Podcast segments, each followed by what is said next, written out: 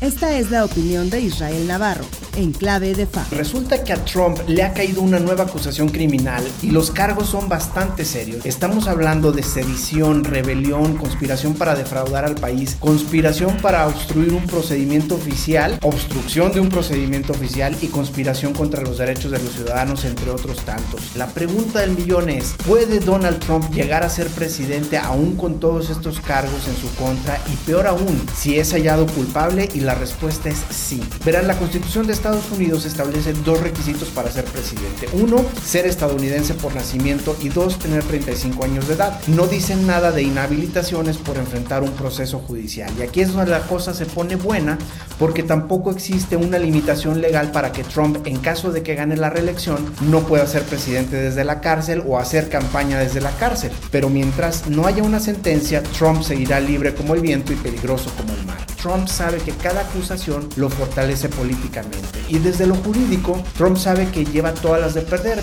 Por eso sus abogados están tratando de extender lo más posible el proceso de los juicios para que si llegara a ganar la elección al asumir la presidencia, ordenaría a las fiscalías que dependen del Departamento de Justicia el desechar los casos en su contra. En caso de que haya una sentencia, a Trump le queda la carta de auto-otorgarse un perdón presidencial. En resumidas cuentas, para Trump no hay mañana ni medias tintas. Es hasta 561 años de cárcel o cuatro años más en la Casa Blanca. Definitivamente será una contienda que combinará House of Cards con Law and Order.